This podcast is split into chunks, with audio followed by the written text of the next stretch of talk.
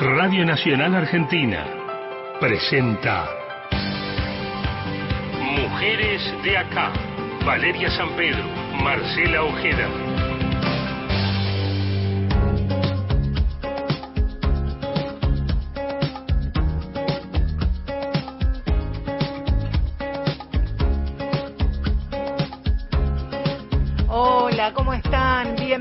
Y bienvenidos a otros Mujeres de acá, Vale San Pedro. Muy buen día. Muy buenos días, Marcia Ojeda y toda la audiencia. Hasta las 11 nos quedamos en el día de hoy, de algún modo inaugurando. Los domingos, ustedes saben, arranca cada semana y el sábado que viene es el Día del y las Trabajadoras, el Día Internacional del Trabajo. Así que con eso nos vamos a, a meter, ¿no? Y por supuesto la, la idea, el, el- el espíritu, uno de los espíritus de este programa es correr el velo, ¿no? Esta historia oficial que por supuesto ha estado escrita, pensada y diagramada por varones. Pero ¿cuál ha sido en este recorrido que vamos a hacer en parte de nuestro programa el protagonismo, la acción que han tenido las mujeres en distintas partes del país para que el movimiento obrero argentino tenga este, esa mirada feminista y de género, que se ve hoy también. por La supuesto. lucha obrera feminista a lo largo de la historia. Cuando fue oportunidad del Día Internacional de la Mujer e hicimos por primera vez un, un documental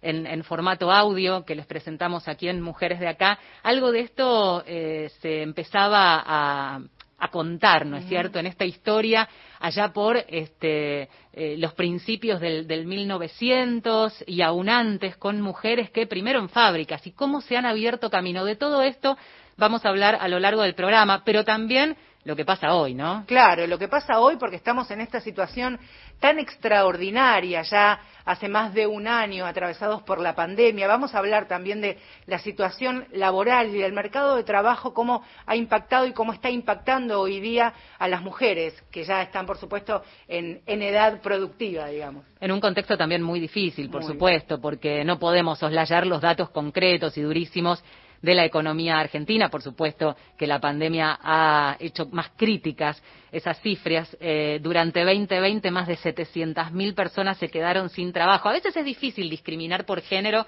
cuando la realidad es tan dura, pero aún así el impacto siempre es peor sobre el, mundo laboral de las mujeres. la pandemia como nunca antes, pandemia y por supuesto el confinamiento, el aislamiento como medida sanitaria ha dejado al descubierto, al desnudo, las desigualdades más estructurales, por supuesto, la posibilidad y los recursos de cada una de, de las personas y como nunca también ha demostrado la importancia enorme de lo que es la economía y las mujeres, la economía no formal, el trabajo no remunerado, las tareas domésticas, cuando las mujeres tienen que hacer malabares con sus niños y en el cuidado también de los adultos mayores. De todo esto vamos a estar hablando. Arrancamos con el recorrido histórico y para eso la convocamos y, y ya está en línea Mirta Lobato, es doctora en historia, es profesora e investigadora de la Facultad de Filosofía y Letras de la UBA, ha hecho investigación sobre el mundo del trabajo, la cultura obrera y las relaciones de género, que es esto que estábamos mencionando.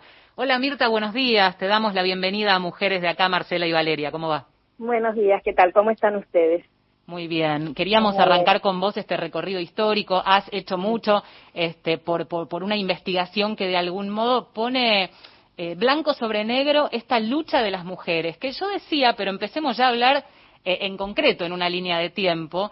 Eh, el, el siglo XX arranca ya con mujeres en fábricas, ¿verdad? Pero en la Argentina puntualmente, ¿dónde pondrías el punto de inicio de esta lucha por los derechos eh, en el movimiento obrero? Eh, bueno, yo en primer lugar lo que, a ver, lo que lo que diría es que las mujeres que trabajan tienen una un- una una larga historia, ¿no? Y que existen una enorme cantidad de trabajos eh, que que por ejemplo el censo de 1869 registraba que tiene que ver con lo que hoy serían los llamados trabajos informales o trabajos por cuenta propia, ¿no? Y que hay una decisión importante de las autoridades del censo en 1895 que deciden considerar como trabajo todo lo que es trabajo asalariado. Por lo tanto, a partir de 1895 se puede registrar en la información censal, en la información estadística, la presencia de fábrica, de, perdón, de mujeres en fábricas y talleres. Por lo tanto, eh, esto esto da cuenta de, de, que la presencia de las mujeres en el mundo del trabajo eh, este, es bastante heterogénea por el tipo de actividades que realizan, ¿sí? Eh, en segundo lugar, es importante hacerse la pregunta de cuándo protestaban las mujeres y por qué. ¿No? Y ahí eso sí me parece que se relaciona específicamente con la pregunta que vos este, hiciste, ¿no? Eh, y entonces ahí la, mirada histórica ubica a las mujeres hacia fines del siglo XIX eh, haciendo, si protestas son huelgas, este, haciendo huelgas por, por, para cobrar sus salarios, eh, por, por las, las, mujeres dedicadas a la docencia. Digamos, esa sería como, como la primera la primera huelga que, que se registra históricamente, ¿no? Es decir, no tiene que ver con las mujeres en las fábricas, tiene que ver con las mujeres que están en otros lugares, la docencia, ¿sí? Ajá, claro, claro. Eh, la, sin embargo, las mujeres que estaban en las fábricas también protestaban y prote, eh, protestaron ya a, a principios del, del siglo XX, digamos, uno las ve en las calles, las ve en las fotografías de manifestaciones. Y, y ahí yo dividiría las mujeres que protestan junto con sus compañeros varones por mejores condiciones de trabajo en general. Las mejores condiciones de trabajo son eh, la, la jornada de, de ocho horas, ¿no? Y eso también nos permite pensar la, eh, el, a ver, las demandas a lo largo del tiempo, ¿eh? O por el reconocimiento de las organizaciones gremiales, y también otras que son más específicamente de las mujeres, que son eh, protestas contra el acoso, por ejemplo, eh, o protestas relacionadas con la introducción de un cambio tecnológico que deja a las mujeres por, eh, digamos, que, que permite el despido de las mujeres, ¿no? Y, y estas, y estas este, manifestaciones de protesta bajo la, la, la figura de la huelga se van eh, reproduciendo, diría, a lo largo del siglo XX, con más o menos intensidad, ¿no? Y entonces ahí vamos a ver huelgas de cigarreras, huelgas de trabajadoras textiles, huelgas de modistas, ¿eh? este, y otras que están relacionadas con sus otros compañeros, ¿no? Digo, las huelgas de la industria de la carne, eh, o... Este, Eso, Mirta, ha sido eh, uniforme en todas las provincias de, de, la Argentina o de acuerdo, por supuesto, a la rama productiva ha tenido mayor relevancia en algunas provincias que otras o hay algunas provincias, algunas ciudades en las que las mujeres, eh, desde los sindicalismos, desde el mutualismo también hayan predominado la escena política y sindical?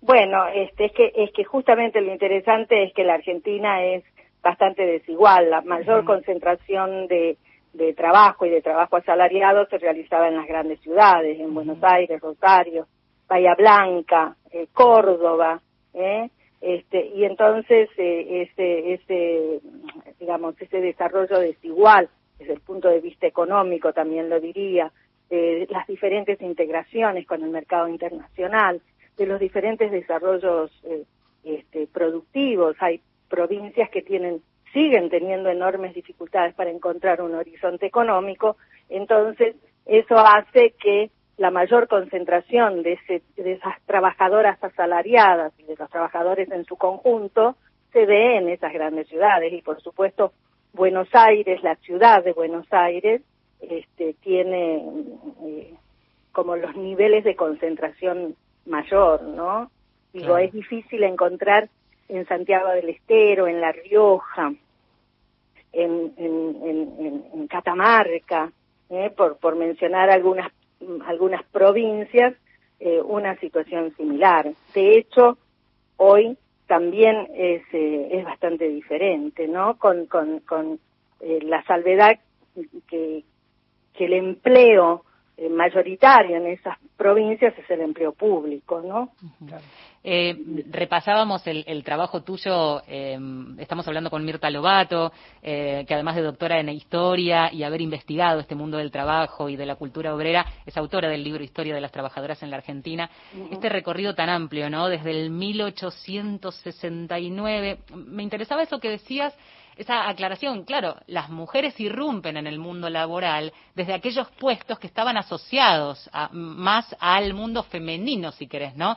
La docencia, luego las fábricas. Si tuvieras que, en esta línea histórica, trazar algunos o, puntear algunos hitos en donde eh, se fueron abriendo puertas, así como hace algunos años empezábamos con la novedad de mujeres este, a bordo de taxis, mujeres en distintos lugares asociados históricamente a los hombres a lo largo de toda esta historia, eh, ¿qué momentos fueron clave de abrir puertas al mundo laboral? En el mundo laboral. Sí. Bueno, el movimiento es, este, ¿cómo te puedo decir? Eh, es como sinuoso, ¿no? Porque uno, en este tipo de historia, que es una historia social del mundo del trabajo, es difícil encontrar hitos, porque cuando uno piensa hitos, piensa en acontecimientos, ¿verdad?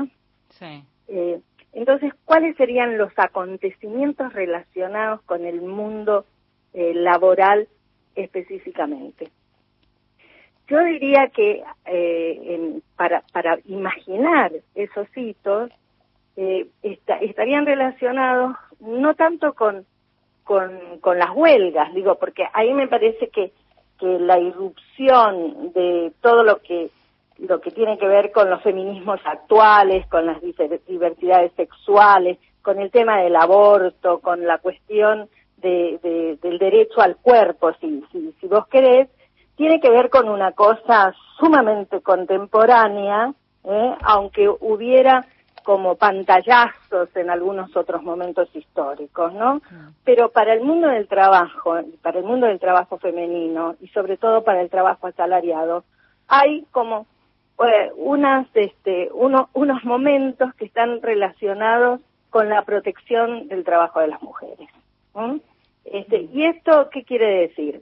Creo que vos mencionabas, yo, yo no escuché bien tu, tu, tu introducción, esta, esta cuestión de que las, de que las mujeres tienen múltiples trabajos, ¿no? Vos te levantás a la mañana y, y, y empezás toda una serie de tareas que hoy se llaman tareas de cuidado, ¿eh?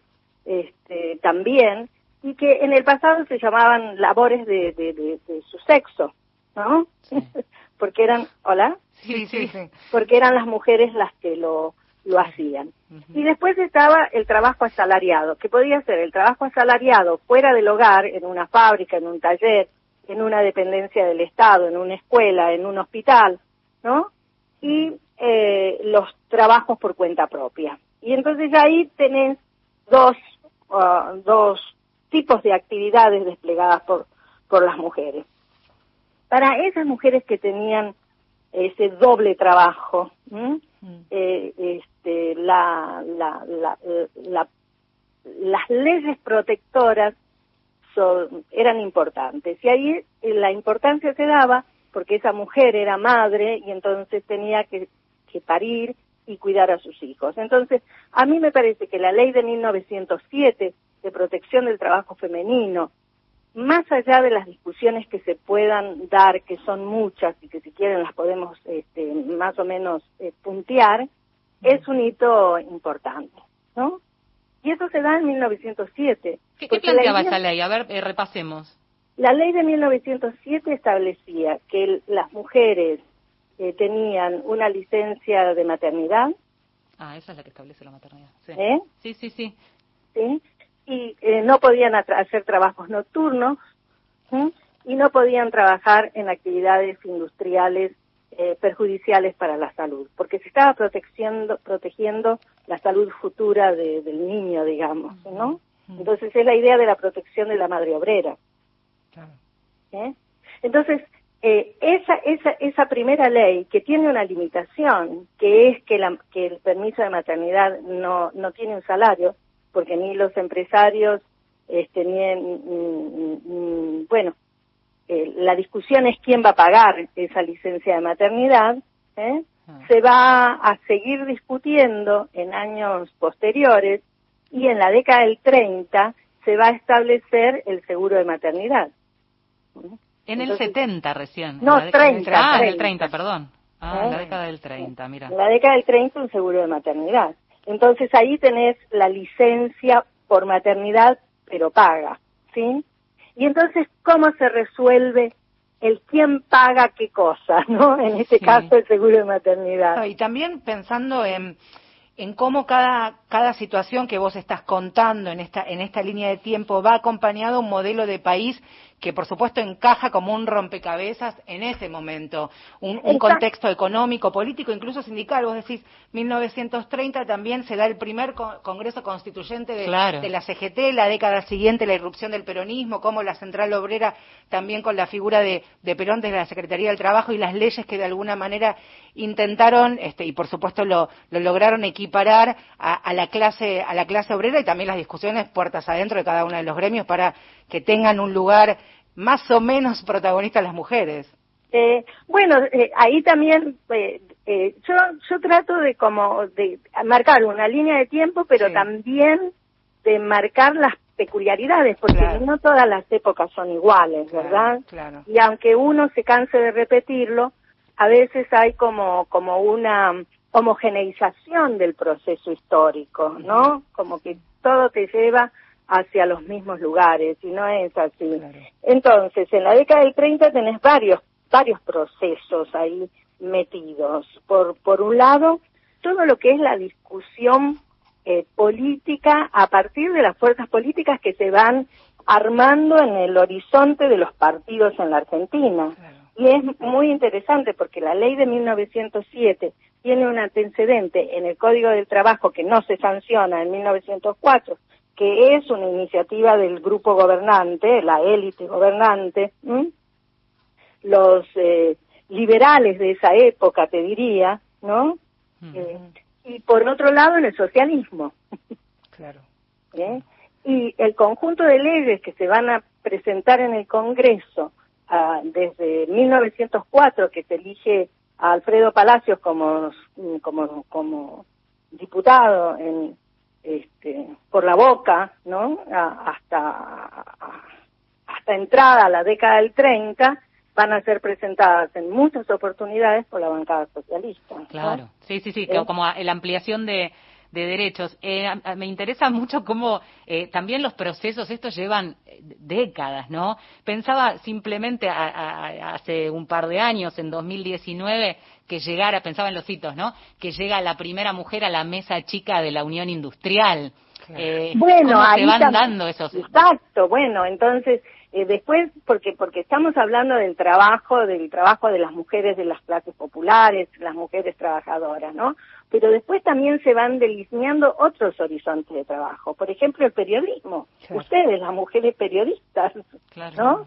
Eh, ¿En qué momento eh, adquieren mayor significación en el, en el contexto del trabajo de periodismo, que, que también tenía una predominancia de los varones? Estoy pensando en, en Sara Gallardo, no sé, para dar un nombre, ¿verdad? Sí.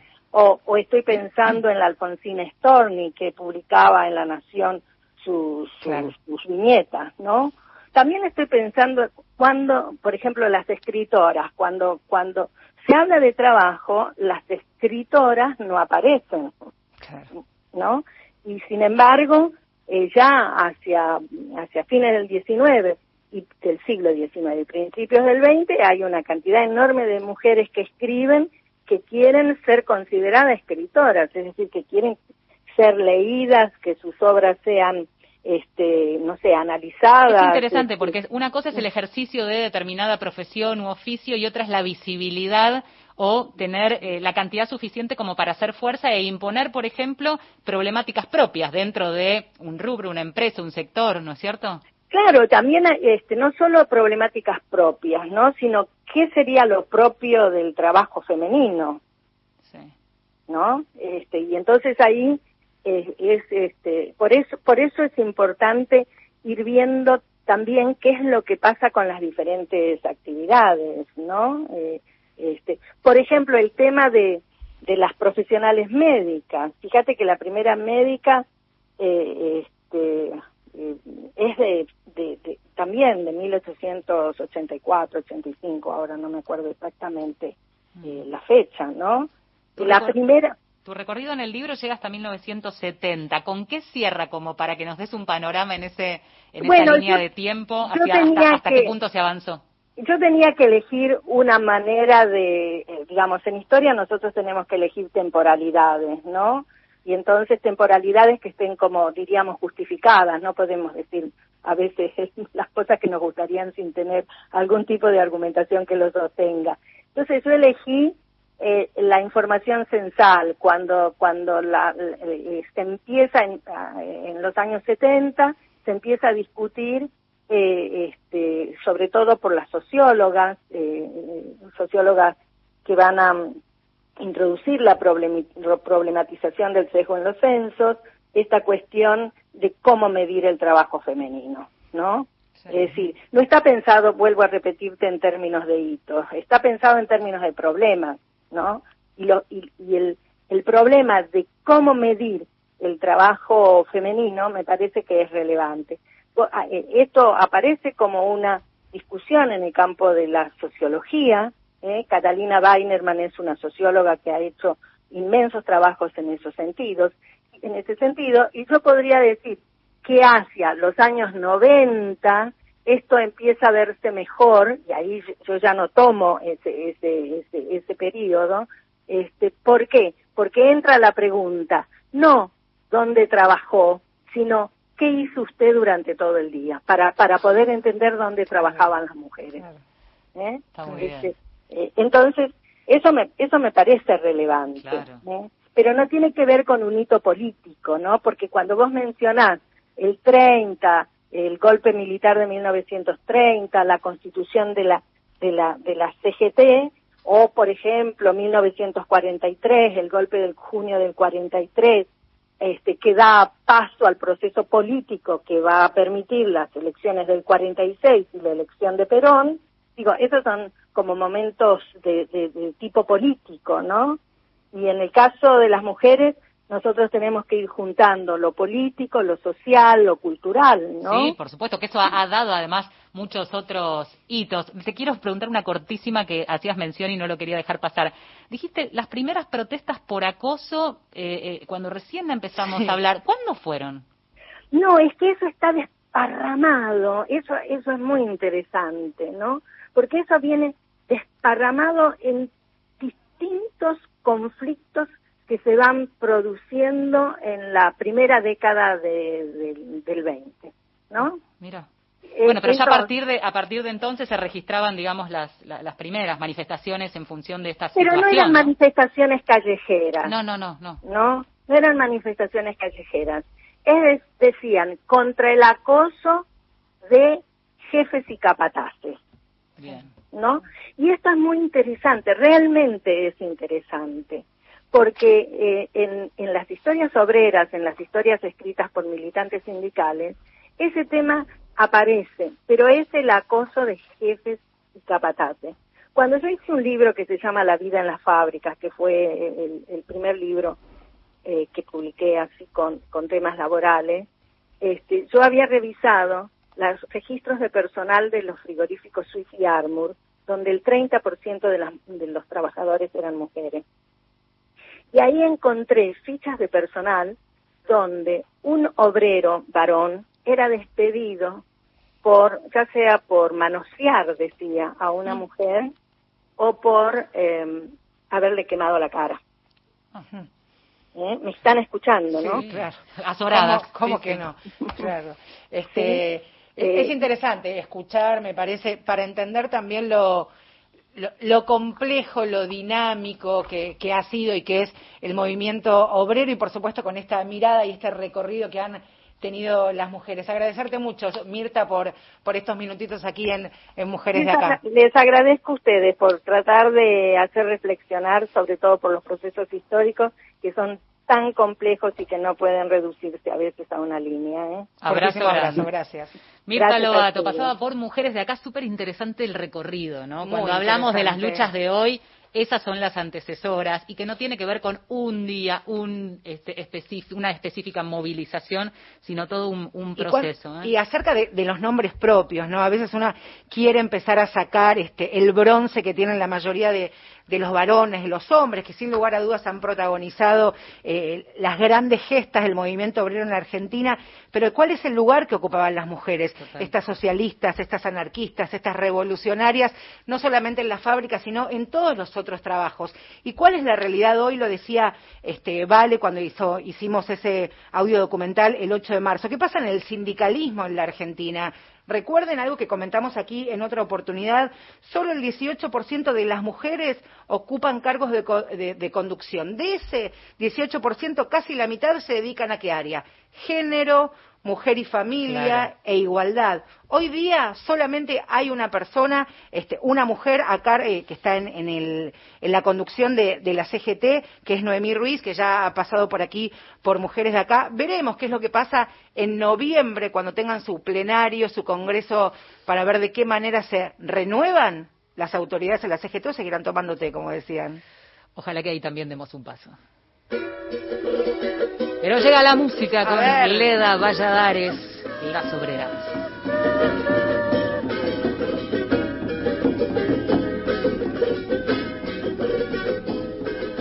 El día que yo me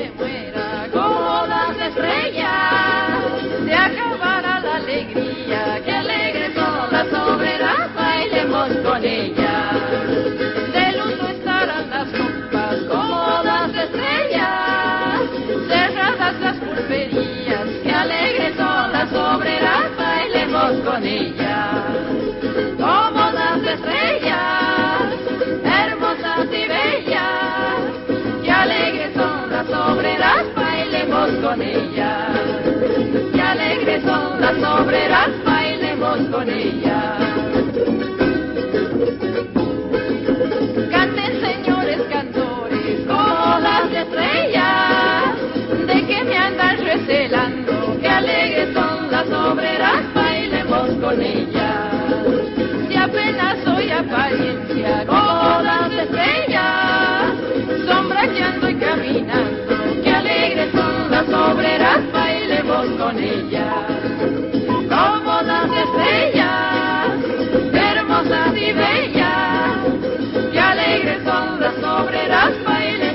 Con ellas. Que alegres son las obreras, bailemos con ellas.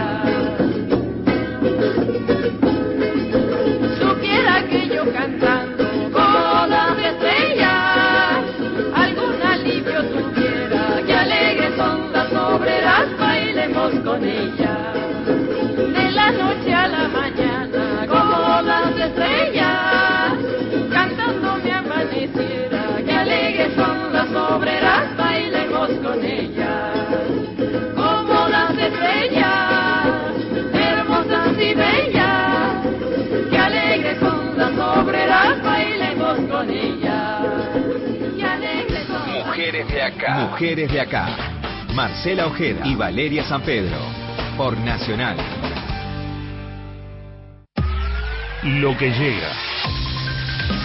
Estación Piazzola. Víctor Hugo.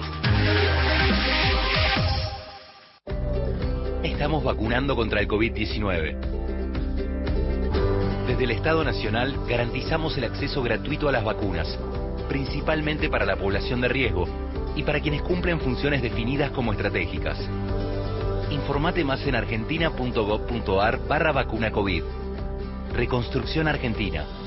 Argentina Presidencia. Refuerzo por emergencia sanitaria debido al aumento de contagios de COVID-19 y a las medidas de protección implementadas en el área metropolitana de Buenos Aires. El Gobierno Nacional abonará un refuerzo excepcional de 15 mil pesos para titulares de la Asignación Universal por Hijo, Asignación por Embarazo y asignaciones familiares de monotributistas A y B. Esta medida alcanza casi un millón de familias que no cuentan con ingresos estables. Estamos acompañando a quienes más lo necesitan. Informate más en anses.gov.ar. ANSES, Argentina Presidencia.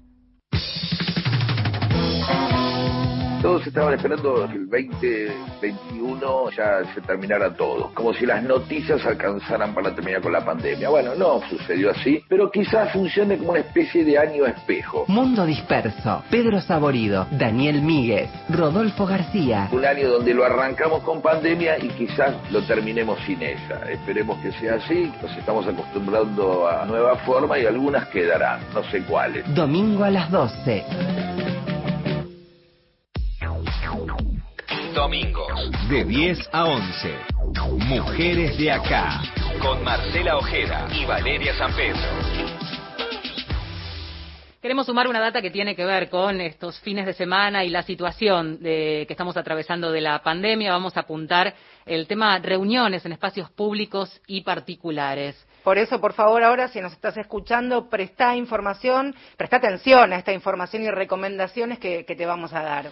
Datos. Una de cada dos, uno de cada dos casos de COVID se registra en el AMBA. Hoy circulan variantes del virus más transmisibles y posiblemente más letales. Para frenar esta segunda ola, tenemos que reducir al máximo el desplazamiento de personas.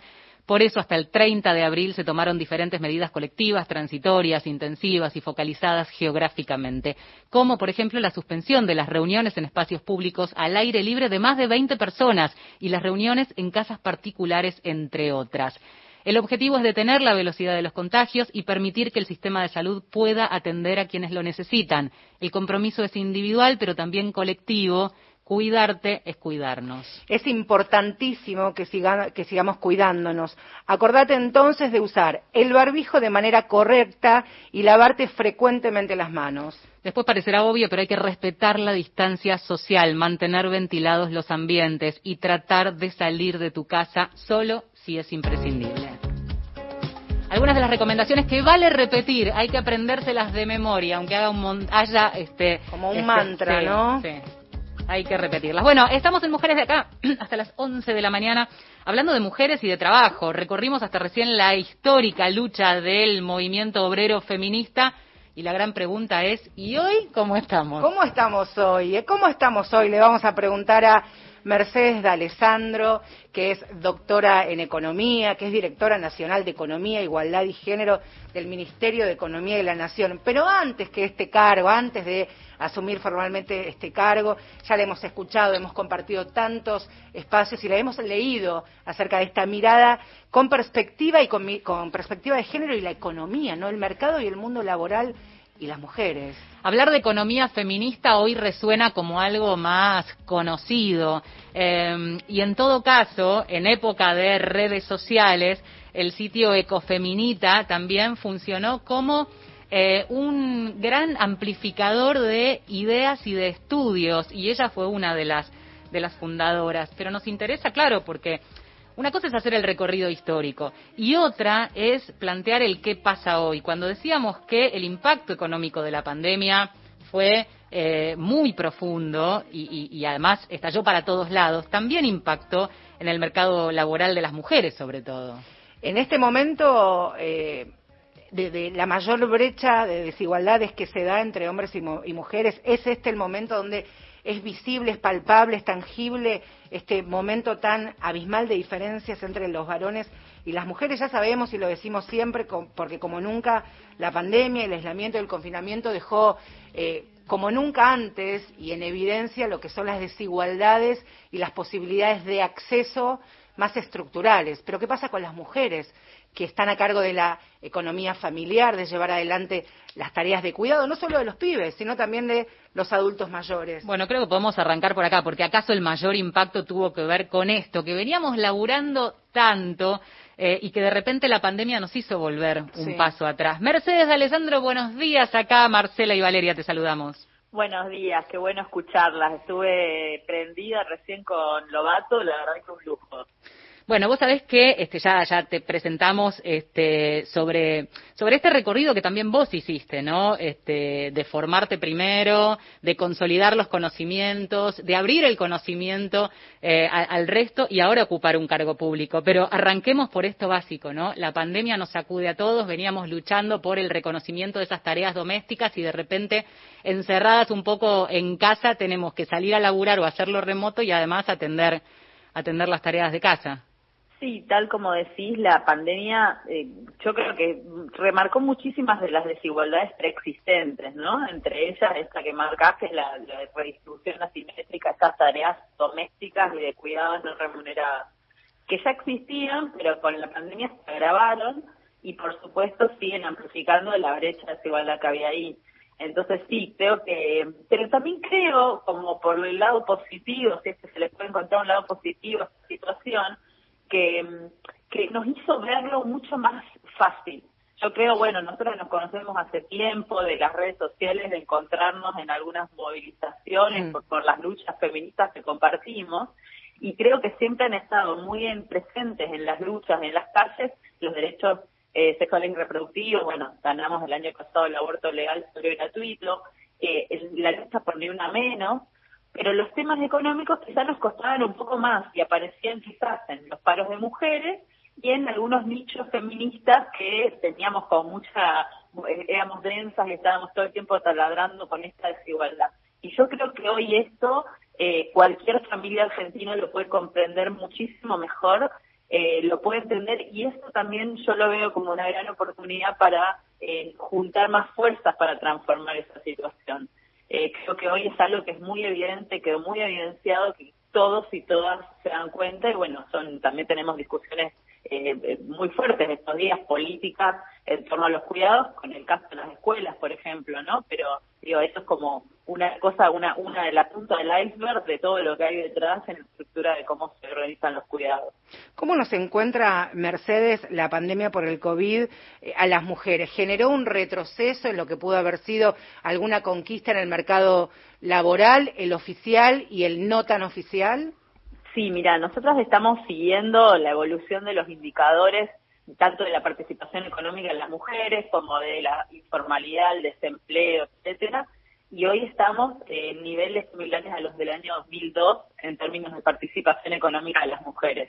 ¿Qué significa esto? Hay un indicador que te dice qué porcentaje de mujeres y de varones también, por supuesto, están en la población económicamente activa, es decir, están trabajando o están buscando trabajo ese ese ese indicador en el primer en el segundo trimestre del año pasado cuando empiezan las medidas de aislamiento se acuerdan que fue el 20 de marzo el presidente anunció el aislamiento bueno los indicadores miden de a tres meses no enero febrero marzo después abril mayo junio. Entonces si miramos del primero al segundo la caída de la participación económica en promedio es de 10 puntos. Quiere decir que uno de cada 10 trabajadores varones y mujeres se retiró del mercado laboral. ¿Por qué? Porque les pedimos que se queden en la casa, que se cuiden y muchas personas dejaron de ir a su puesto de trabajo porque implicaba salir de la casa o eh, dejó de buscar trabajo, quiere decir se retiró de ese mercado, ¿no? Cuando se empieza a abrir más la economía, ya hacia junio, julio, que empiezan a haber algunas eh, algunas actividades que se empiezan a encender de nuevo, lo que nosotros vemos es que los varones vuelven al mercado laboral mucho más rápido que las mujeres. Quiere decir que esa mujer que se retiró del mercado laboral eh, le está costando volver tanto a buscar trabajo como a trabajar. Y esto es un problema gravísimo porque las mujeres siempre veníamos mucho más atrás que los varones en el mercado laboral. Claro, Siempre sí. hubo una brecha del 20%, ¿no? Es decir, eh, si había cinco mujeres de cada diez en el mercado laboral, de varones había siete de cada diez.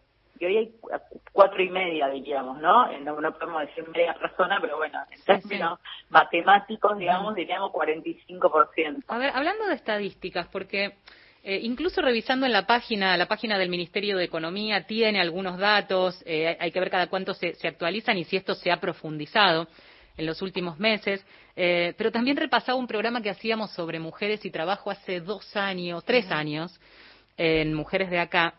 A ver este dato, la mitad de las mujeres en edad productiva que pueden salir al mercado, que están aptas para hacerlo, no logra acceder al trabajo formal. Sé que el trabajo informal creció mucho en pandemia.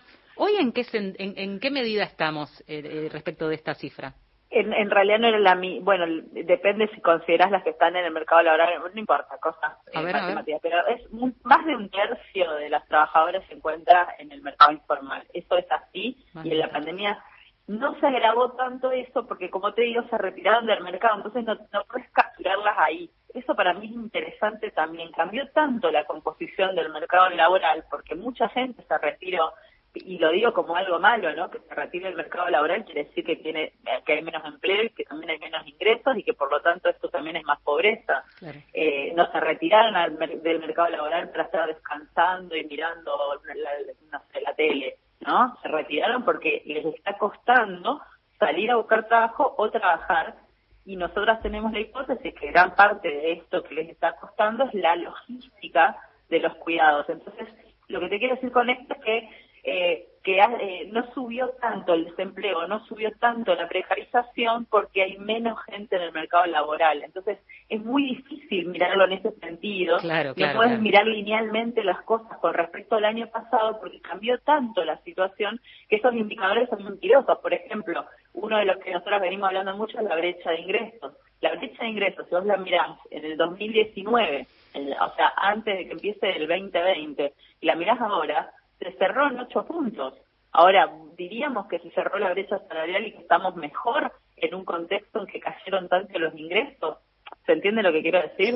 Eh, muchos de estos indicadores están medio alocados, ¿no? Porque la situación en el mercado laboral cambió drásticamente frente a la pandemia. Claro, cambió No el mapa, que entonces lo, que, pasó- lo, lo que mirás es distinto y tenés que reformular todos los indicadores, ¿es cierto? Pero no es algo que pasó solo en Argentina, ¿eh? Estamos hablando de un, de un desastre a nivel mundial. Eh, eh, no sé, hay el, el retroceso en América Latina, promedios de 15 años de retroceso en derechos y acceso al mercado laboral. El World Economic Forum que publica todos los años un ranking de desigualdad de género y que te va diciendo cada año cuántos, eh, bueno, el año pasado faltaban 100 años para cerrar la brecha de género, ¿no? Este año faltan 140 años para cerrar la brecha de género. Quiere decir que hubo La un retroceso a nivel mundial. Pensaba también, Mercedes, que antes de, de transitar el, el mundo pandémico, pensábamos en cómo se iba a, a llevar adelante este mapeo de la tarea de los de las tareas de los cuidados en la Argentina, que se había anunciado, de qué manera cada provincia iba a poder trazar la cantidad de horas y de tiempo que las mujeres le destinan al cuidado, do- al cuidado y a las tareas domésticas, insisto, ahora no solamente con los niños, sino también con los adultos mayores. Eso, por supuesto, quedó, quedó eh, paralizado, porque por supuesto atravesados por la pandemia, pero este mapa de, mapa de cuidados, una vez que salgamos de, de esta situación, ¿para qué ayudaría, para qué serviría a, a las mujeres que nos están escuchando y en una Argentina tan, tan diversa y tan diferente? Mira, ayuda mucho. De hecho, el Ministerio de las Mujeres tiene una, un- una línea de trabajo con respecto a esto que viene organizando una mesa de cuidados en donde somos un montón de ministerios centrados a pensar iniciativas, llevar adelante proyectos, trabajos, etcétera. Eh, hacer un mapa de dónde están las necesidades de cuidado sirve muchísimo. Por ejemplo, eh, obra pública e infraestructura de cuidados. Una de las grandes eh, conquistas que hemos tenido este último año de eh, lograr que haya una inversión muy alta en los que son centros de desarrollo infantil, jardines materno-paternales, es decir, conseguimos un financiamiento importante para llevar adelante estas obras. Estas obras no solo generan empleo en general, porque contratan albañiles y albañilas, contratan gente que pinta, que instala cloacas, que pone eh, que, que pone conexiones eléctricas, etcétera, o sea, todo lo que es el trabajo de la construcción, sino que además también después contrata a las personas que van a estar acá, las que van a estar a cargo de estos espacios de cuidado, y además también le libera tiempo a estas mujeres que hoy van a poder tener, o bueno, mañana, podrán tener el tiempo disponible mientras sus hijos e hijas están en estos espacios, ¿no? Entonces digo, eso, eh, ese mapa de las necesidades de cuidados permite también llegar con la infraestructura a esos lugares en donde más los necesitamos. Eh, ese mapa que vos decís en realidad es una encuesta de uso del tiempo que se aprobó en el año 2019 en el Congreso, que se iba a llevar adelante en el 2020 y que bueno, por, por las cuestiones que conocemos de la pandemia, porque estas son operaciones que se hacen territorialmente, es Claro. decir, van trabajadores y trabajadoras sociales casa por casa a hacer ese relevamiento, se le hace de manera presencial, entonces todo eso se tuvo que posponer, así como se pospuso también el censo, ¿no? Pero digo, es una herramienta que estamos esperando con mucho entusiasmo mientras avanzamos de todas maneras, porque hay un montón de estudios e indicadores de dónde son necesarias estas, eh, estas obras de infraestructura. Estamos hablando con Mercedes Alessandro, que además de doctora en Economía es actualmente la directora nacional de Economía, Igualdad y Género del Ministerio de Economía de la Nación. Desde 2019 se empezó a implementar esto de el presupuesto con perspectiva Mm. de género. Viste, a veces los títulos son ampulosos. Traducinos esto a la práctica, a la práctica política y a la cuestión también que termina, Cotidiana claro, también, que claro. termina siendo eh, el impacto en achicar en definitiva que es el objetivo las brechas de género y si se está pudiendo hacer algo o no porque claro la pandemia puso todo en pausa Mira, el presupuesto con perspectiva de género el año pasado es la primera vez que logramos tenerlo, digamos, como una herramienta política concreta.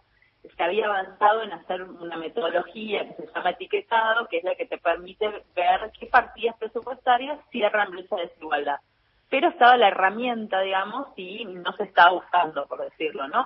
Nosotras agarramos, fuimos, nos sentamos con un montón de personas que trabajan en el Ministerio de Economía para ver qué eran las herramientas que teníamos disponibles y lo que encontramos es que eh, lo que nos faltaba de alguna manera era la voluntad y el compromiso político también, ¿no? Porque uno puede tener un montón de herramientas de medición, pero si no las estás utilizando no sirven para nada. Entonces, ¿qué hicimos? Nos sentamos con los distintos ministerios en el periodo de organización y planificación del presupuesto 2021, esto fue el año pasado, y lo que hicimos fue empezar a relevar qué políticas tenían que cerrar la brecha de desigualdad y también insistir con que tenían que tener este tipo de políticas. Eh, ¿Esto para qué sirve? Sirve para que hoy sepamos en dónde hay dinero puesto para cerrar de desigualdad, cuánto dinero hay, a qué áreas están eh, em, orientando estos recursos y dónde también falta trabajo. Es decir, es una herramienta que no es solamente útil para el Estado, para poder mirar en dónde están sus recursos, sino que también es importante para la sociedad civil, para, para la sociedad en su conjunto, porque eh, eh, hoy entran a la página del Ministerio de Economía, a, a la página de presupuesto abierto y pueden encontrar en qué se gasta cada uno de los pesos que se recaban en este país, no solamente en términos de género, sino también en términos de infraestructura, de lo que gasta cada ministerio, cómo se ejecuta, etcétera.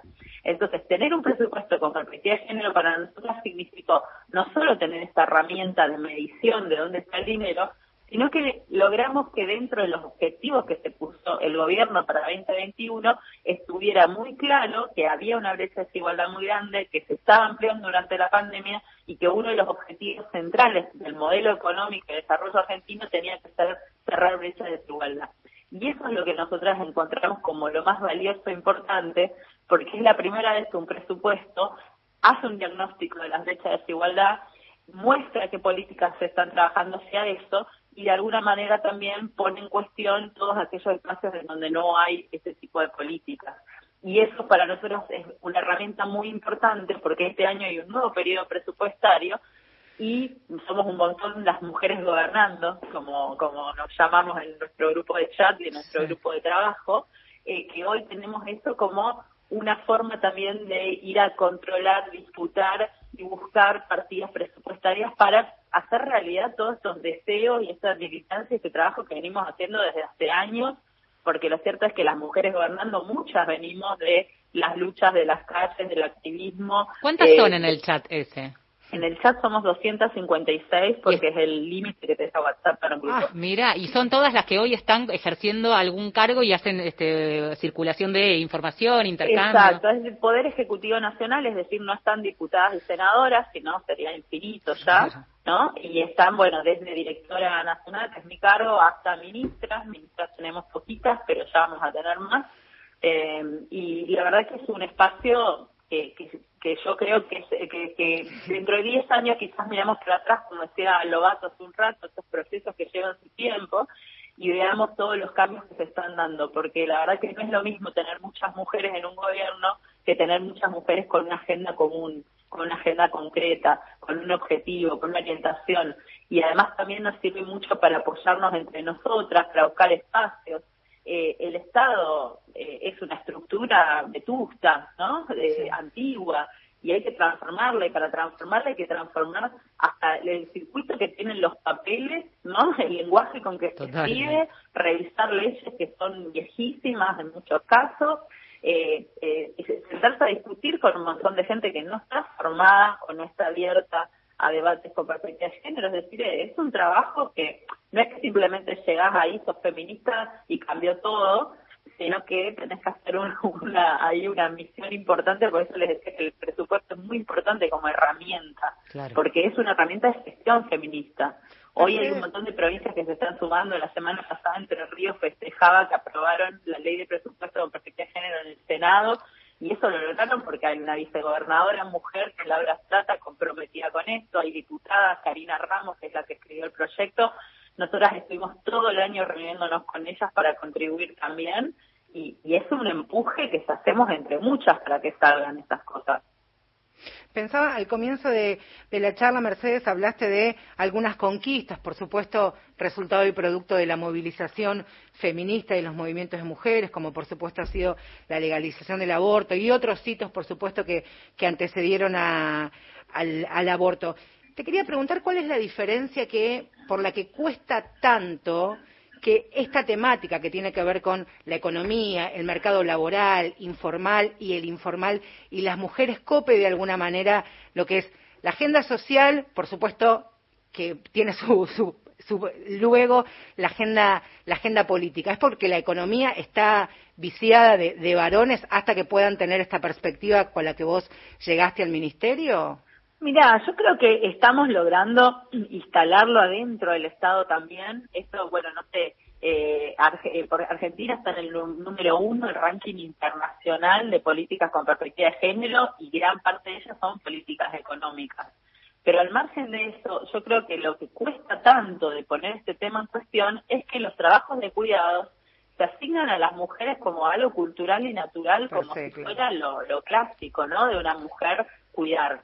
Entonces, cuando tenés tan arraigada esa, esa idea acerca del rol de la mujer, es muy difícil entenderlo como un problema económico.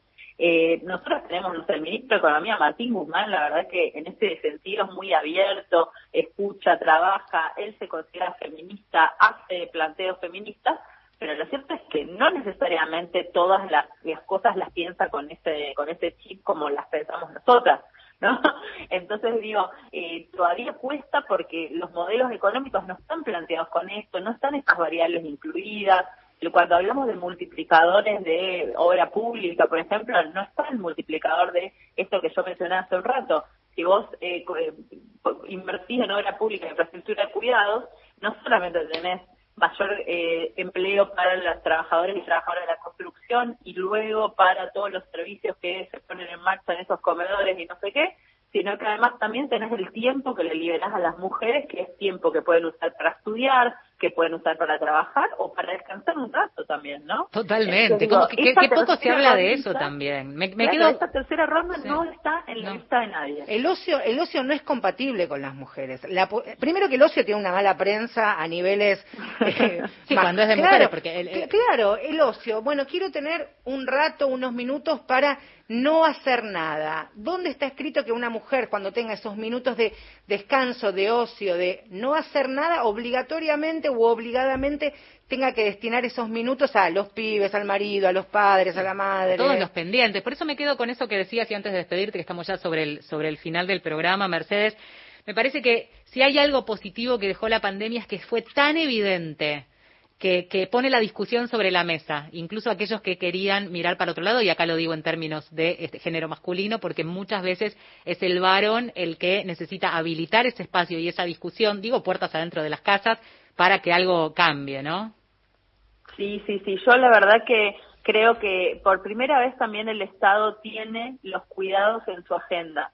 El presidente lo anunció en la Asamblea Legislativa, dijo que este año se va a presentar un anteproyecto para un sistema integral de cuidados en el que se está trabajando con un grupo de, de mujeres que son expertas en el tema, que vienen hace un montón investigando sobre esto, y, con- y además también en donde participan sindicatos, organizaciones populares, eh, hay parlamentos de cuidados en todo el país. Digo, esto es algo realmente inédito que el Estado esté trabajando, invirtiendo recursos, fuerza, tiempo y, y- y- espacios para, para, hacer, para hacer esto, la verdad que es revolucionario. Entonces, digo, quizás los- los- lo- no lo vemos a la velocidad que lo necesitamos realmente. Esta pandemia tiene un ritmo mucho más rápido que todos los ritmos de la política y de la gestión. eh, y entonces nos cuesta también ver y seguir el ritmo de esto de que está sucediendo, pero yo creo que, y tengo la expectativa y la confianza de que dentro de unos años esto va, va, va a notarse y se van a ver los grandes cambios que estamos viviendo. Mercedes. Me quedé con una duda. A que ver. ¿Quién es la que más participa en e- un, esto? ¿Quién es la que más participa en ese chat de 250 y pico de mujeres? Mirá que hay un montón, somos todas Ah, muy activas. So, claro, debe ser activísimas, ¿no? El, el horario de, de mayor este Tráfico. intercambio, ¿cuá- ¿qué hora? ¿A la Es mañana siempre- o a la noche? Mira, hay mucho movimiento a la noche Claro. y a la mañana. Es como que durante el día, viste, la gestión te come, pero Ah, cuando labura, bueno, ahí está. tiempo- Ese chat es la muestra cabal que las mujeres tienen un ratito a la mañana y a la noche después todo el día Sí, sí, laburando. sí. Pero bueno, hay mucha información, viste, siempre tenemos toda la información por de primera mano, bueno, la, no sé, mujeres que, que vos dirías no tienen tiempo ni para peinarse y sin embargo van y te cuentan y te ponen cosas que necesitas, siempre mucho, hay alguien de la ANSES que me quiera, me pueda solucionar esto, hay alguien de salud que me, me pase los datos, no sé qué, bueno, Carla Bisotti participa, participa Cecilia Nicolini, Cecilia Todesca, Vilma Ibarra, Malena Almarini, estas mujeres que están tapadas de laburo siempre se toman el espacio para responder consultas y comentar lo que haya en el momento. Ahí está, la, la- la versión este, concreta y tecnológica de esto que llamamos sororidad. Te mandamos un abrazo enorme, estamos sobre el final del programa, un gusto volver a hablar con vos aquí en Mujeres. Igualmente, abrazo Abrazote. fuerte, fuerza para todos y para todas en este momento tan difícil. Abrazo, Mercedes.